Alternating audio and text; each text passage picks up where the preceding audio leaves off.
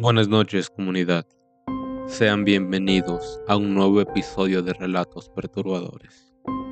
La historia de esta noche es sobre uno de los criminales más grandes de la historia. La historia de Ed Kemper, el cual cometió crímenes contra su madre, sus abuelos y seis compañeras del colegio.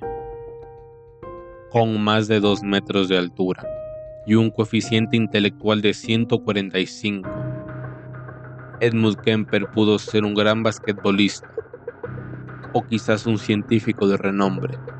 Sin embargo, el odio visceral que sentía contra su madre lo llevó a ser el criminal en serie más famoso e infructuosamente buscado de los Estados Unidos en la década de los 70.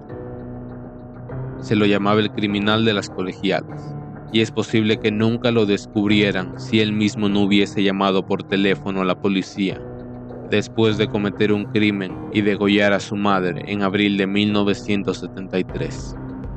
Tras hacer la llamada, se sentó en la puerta de su casa y esperó que vinieran a detenerlo.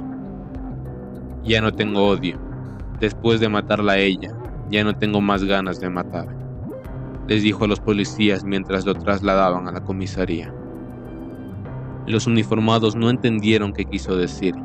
Ellos pensaban que llevaban a un loco, que un ataque de ira había asesinado a su madre y a una amiga de esta que estaba en la casa por casualidad. No sabían que el hombre gordo y enorme que llevaban esposado en el asiento trasero del patrullero cargaba 10 muertes sobre sus espaldas, perpetradas en dos series de crímenes bien diferenciadas seis jóvenes estudiantes universitarias y cuatro miembros de su entorno más cercano. No lo supo nadie hasta que él mismo, sin recibir ninguna presión, los confesó. Edmund Emil Kemper III odiaba a su madre desde que tenía uso de razón, pero tuvo que asesinarla para darse cuenta de que ese odio era el verdadero motor de la compulsión interna que lo había llevado a cometer sus crímenes nacido el 18 de diciembre de 1948 en Burbank, California. Ed fue un hijo de Edmund Kemper II y Clarnell Stage, y tenía dos hermanas menores. Sus padres se separaron cuando tenían nueve años y se quedó viviendo en Clarnell, con quien la pasaba realmente mal. La mujer era alcohólica y lo maltrataba, lo trataba de tonto e inútil, y cuando llegaba borracha, le pegaba. A Ed no le iba mal en la escuela. Era inteligente y buen alumno, aunque muy tímido. Había crecido rápido y mucho, pero su altura, a los 11 años, le llevaba dos cabezas de ventaja al más alto de sus compañeros. En lugar de favorecerlo, lo transformó en un blanco constante de burlas a las que no respondía. La ira contenida contra su madre y sus compañeros la canalizaba matando animales domésticos en su barrio. Él capturaba perros y gatos, los torturaba hasta que morían y después los diseccionaba para ver cómo eran adentro. Muchos años después contaría a dos agentes del FBI que una vez había enterrado vivo un gato y lo desenterró a los pocos minutos para comprobar si todavía respiraba. Como el animal seguía vivo, lo degolló a los 15 años medía un metro 93 y seguía siendo la víctima preferida de las burlas de sus compañeros. Sabía que si los enfrentaba, los podía destrozar en una pelea, pero Ed jamás reaccionaba, bajaba la cabeza y volvía a su casa mascullando odio. Y allí se metía en otro infierno, donde era dueña y señora su madre. Por esos días, le contó a una de sus hermanas que se había enamorado de una profesora pero que sentía que solamente podía besarla si la mataba antes. Su hermano horrorizada, la chica le contó la historia a su madre. Clarnell reaccionó encerrando a Ed en el sótano de la casa por las noches. Temía que abusara a sus propias hermanas. Ed se escapó y buscó refugio en la casa de su padre, en Los Ángeles. De chico Ed se llevaba bien con su padre. Las cosas habían cambiado el hombre tenía una nueva esposa y con ellos vivía la hija de un matrimonio anterior de la mujer, Ed, y las chicas se llevaron mal desde el primer día. y pronto la convivencia se hizo insostenible. El padre se sacó el problema de encima mandando a Ed a vivir con sus abuelos paternos, muy lejos de la ciudad. No fue la mejor solución. En ese lugar el chico se encontró envuelto en el mismo círculo de infierno familiar en el que había vivido su infancia. La abuela se burlaba de él y lo maltrataba, igual que su madre. El abuelo lo trataba bien, pero no lo defendía. Ed estalló por primera vez en su vida el 27 de agosto de 1964. Esa mañana, su abuela lo maltrató en la cocina y como siempre, Ed no reaccionó. Para alejarse de la situación, buscó una escopeta que su abuelo le había regalado la Navidad anterior y salió de la casa para ir a cazar al campo, lo cual lo calmaba. Se había alejado unos metros cuando escuchó que su abuela volvía a gritarle desde una ventana. Le decía que volviera, que todavía no había terminado con él. Y él volvió, entró en la cocina y le disparó a la mujer por la espalda, en la cabeza. Se dio cuenta de que la había matado, pero ya no podía contenerse. Volvió a tirarle dos veces más, ahora en la espalda, y después la cuchilló hasta agotarse. Envolvió la cabeza de la mujer con una toalla y arrastró el cadáver hasta el dormitorio. El abuelo volvió 20 minutos más tarde y Ed lo vio venir hacia la casa. Salió armado con la escopeta y le dijo al hombre que se iba a casar. Sin sospechar nada, el abuelo siguió caminando hacia la casa. Entonces Ed le disparó por la espalda. Llevó el cadáver de su abuelo hasta el garaje y metódicamente limpió la sangre esparcida por la cocina. Recién entonces se dio cuenta de lo que había hecho y no tuvo mejor idea que llamar a Clarnell, su madre, para contarle. La mujer lo trató de tonto y le dijo que llamara a la policía. Ed obedeció y después de hacer la llamada se sentó a esperar en la escalera de la entrada de la casa. Él tenía 15 años. En el interrogatorio, dijo que había matado a la abuela para saber qué se sentía matando a alguien. ¿Y a tu abuelo? le preguntaron. Para evitarle la tristeza, respondió. Ed era menor de edad y parecía trastornado. Le hicieron exámenes psicológicos y con un diagnóstico de esquizofrenia que luego se vería que estaba errado. En lugar de meterlo en un correccional, la justicia ordenó internarlo para que lo trataran en el hospital psiquiátrico de Atascadero, en California sorprendido y seducido por el altísimo coeficiente intelectual que marcaba en los exámenes.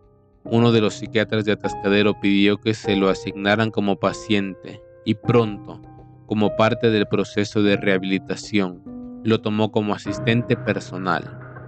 En ese lugar, Ed encontró una llave que le sería muy útil para lograr su libertad. Tuvo acceso a manuales de psiquiatría, y a los protocolos de los médicos para evaluar a los pacientes y los estudios. Con esa información sobre las pruebas, sabía cómo y qué responder cada vez que los sometían a un nuevo examen. También sabía qué comportamiento debía tener. Se empezó a mostrar sociable, ayudar a los médicos y los enfermos y a los otros pacientes. Maravillado por los avances que mostraba, en diciembre de 1969, cuando Ed cumplió 18 años, su psiquiatra recomendó que le otorgaran la libertad condicional. Hubo colegas que se opusieron, pero como se trataba de su paciente, él tuvo la última palabra. La condición era que viviera con un familiar, y Ed logró que su madre volviera a recibirlo en su casa, en la ciudad de Santa Cruz. Durante los tres años que siguieron, se comportó como un ciudadano ejemplar soportó estoicamente el alcoholismo y los maltratos de Clarnell. Él trabajó y hasta participó en actividades solidarias. En diciembre del año de 1972, al cumplir 21 años y lograr la mayoría de edad, sus antecedentes criminales fueron borrados de los registros. Pero Ed ya había vuelto a empezar, aunque nadie lo sabía. Con el fruto de su trabajo, el chico se había comprado un auto y solía llevar a su madre a su empleo en la Universidad de Stanford, en California. Eso lo había hecho acreedor de un pase para entrar al campus y un autoadhesivo para pegar en el vehículo. Es por esa razón Las estudiantes que hacían dedo confiaban en él cuando se ofrecían a llevarlas. No imaginaban que el conductor era un criminal, ni que había instalado un cierre automático a las puertas del auto para que no pudieran escapar. El primero de los crímenes lo cometió el 7 de mayo de 1972. En ese día le hicieron dedo y con eso firmaron sus sentencias de muerte. Mari y Anita, dos estudiantes de 18 años, muy asustadas, sin poder reaccionar. Las chicas vieron como el hombre corpulento y aparentemente bonachón que se había ofrecido acercarlas al campus no las llevaba a la universidad, sino que se metía en un bosque y allí las hizo bajar, las esposó y metió a Anita en el baúl del auto. Primero estranguló a Mari y después a Anita. Tenía a las dos chicas muertas en el baúl y él se dirigió a su casa en el trayecto lo detuvo un patrullero por circular con un foquito quemado. Impertérrito. Ed dejó que le hicieran la multa y le permitiera seguir su camino. Sabía que su madre no volvería hasta la noche, en la casa vacía, sin ropa, y fotografió a las chicas muertas en diferentes posturas. Después abusó los cadáveres y finalmente descuartizó los cuerpos en la bañera. Ya estaba oscuro cuando volvió a salir de la casa con los restos fragmentados y metidos en bolsas de basura. Los abandonó en medio del campo. Ahí había nacido el criminal de las colegiales. Entre septiembre de 1972 y abril de 1973, Ed abusó y asesinó a otras cuatro estudiantes. Ray Coco de 15 años, Cindy de 19, Rosalind, de 23, y Alice, de 21.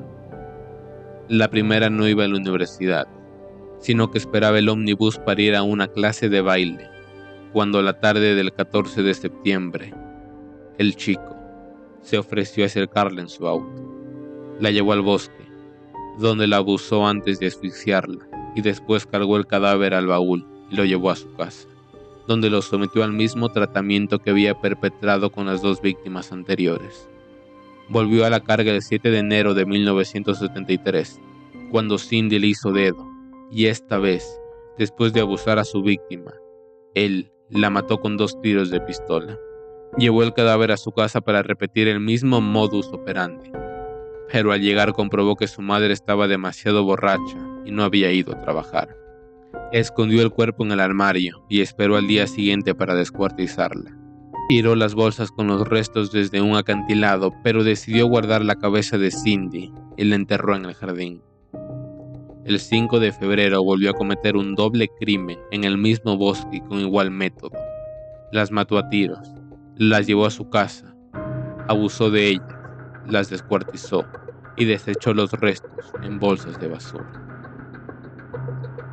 Para entonces, la policía ya buscaba desesperadamente el criminal de las colegialas, pero no tenía pistas. Ed era muy cuidadoso, actuaba con sigilo y cuando descuartizaba los cadáveres retiraba las balas que había usado para que no pudieran identificar el arma. Parecía que nunca iban a descubrirlo. La noche del 20 de abril de 1973, Ed dormía en su cuarto cuando su madre llegó después de una fiesta. La mujer estaba tan borracha que trastabillaba y volcaba objetos a su paso, haciendo mucho ruido. Así que él se despertó y fue a ver qué pasaba. Se quedó mirándola en silencio. ¿Vas a quedarte ahí toda la noche? le gritó su madre. No, le respondió Ed y se encerró en su dormitorio. Pero se había ido para volver.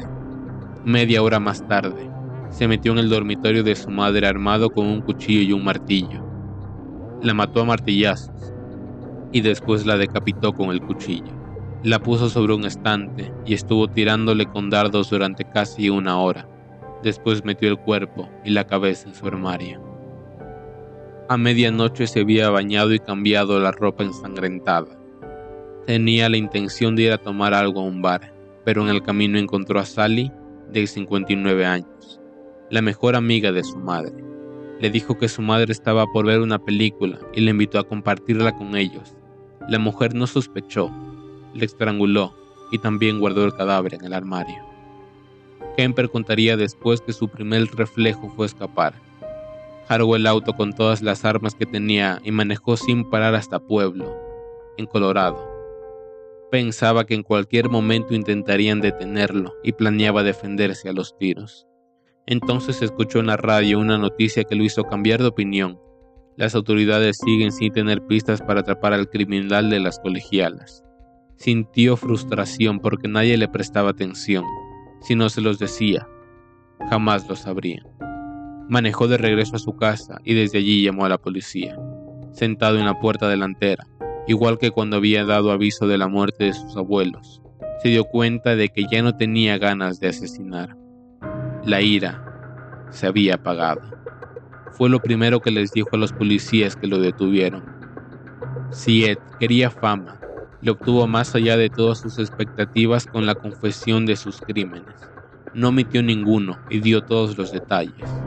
Y en el juicio, realizado ese mismo año, pidió que lo condenaran a muerte, pero esa pena estaba suspendida desde el año anterior en el estado de California, de modo que el tribunal le tiró por la cabeza ocho condenas de cadena perpetua, una por cada uno de sus crímenes, sin contar los de los abuelos.